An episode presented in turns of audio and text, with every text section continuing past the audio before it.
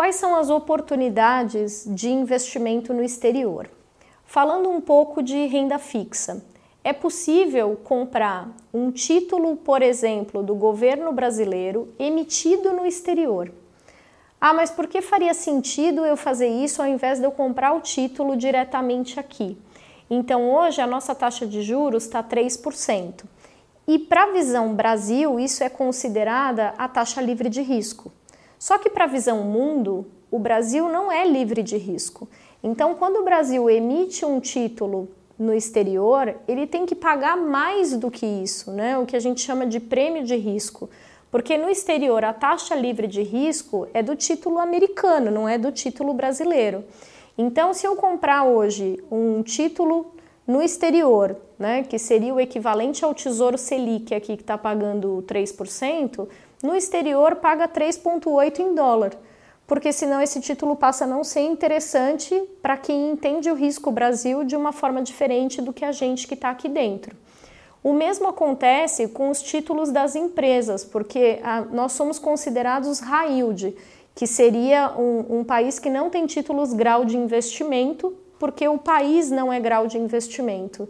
Então, tem muita oportunidade de investimento em renda fixa no exterior, mesmo de empresas brasileiras que, que o investidor conhece, muitas vezes acaba se sentindo mais seguro, com cupons bastante interessantes. Então, por exemplo, um título da Petrobras no exterior paga por volta de 6% de cupom. Um título bancário, como Itaú, Bradesco, também tem essa média de cupom em dólares. Né? O que, que é esse cupom? Né? O que, que é o, o bonde, que é o título quando ele é emitido no, no exterior? Você tem lá um título que tem um valor de face, então, por exemplo, comprei lá um bonde do Itaú de 100 mil dólares.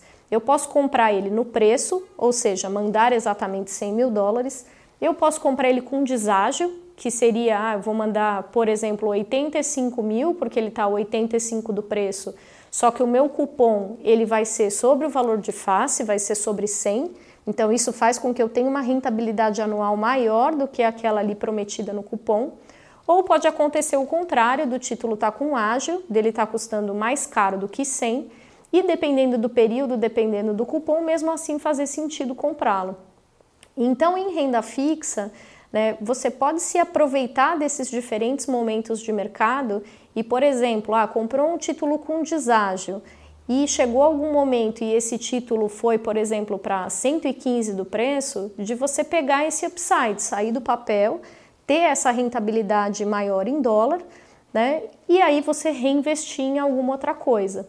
Quando a gente fala de investimento, de risco, tem algumas coisas a serem consideradas, né? Então, o risco de crédito, que acaba sendo a maior preocupação em renda fixa, que é o risco da empresa ser sólida, da empresa não quebrar e te pagar. Né? O risco de reinvestimento, que é bom, ok, eu aproveito esse momento de upside, eu tenho ali uma rentabilidade mais interessante, só que aí depois eu vou investir o dinheiro no quê? Será que vai ter alguma coisa tão interessante assim? Né? Então é outra coisa que tem que ser mapeada ali nesse, nesse momento. E o risco de volatilidade, que é o risco que as pessoas acabam tendo um pouco mais de medo, que é o risco dessa questão da, da variação de preço. Nesses títulos de renda fixa, você tem variação de preço ao longo do tempo, mas geralmente eles têm um prazo e quando ele termina o prazo, ele volta para o preço. Então, se você comprou a 85 e ao longo lá do, do período, né, por exemplo, cinco anos, ele foi subindo e voltando para o preço, independente dele voltar efetivamente pelo mercado, a hora que der o prazo contratado, a empresa vai te devolver o valor de face, ou seja, vai te devolver aquele 100% do, do valor. É, então, você pode diversificar a carteira com ativos de renda fixa de diferentes graus de risco, que vão estar com ágil, com deságio, com cupom mais ou menos interessante, né? e ter essa opção de investir em renda fixa lá fora.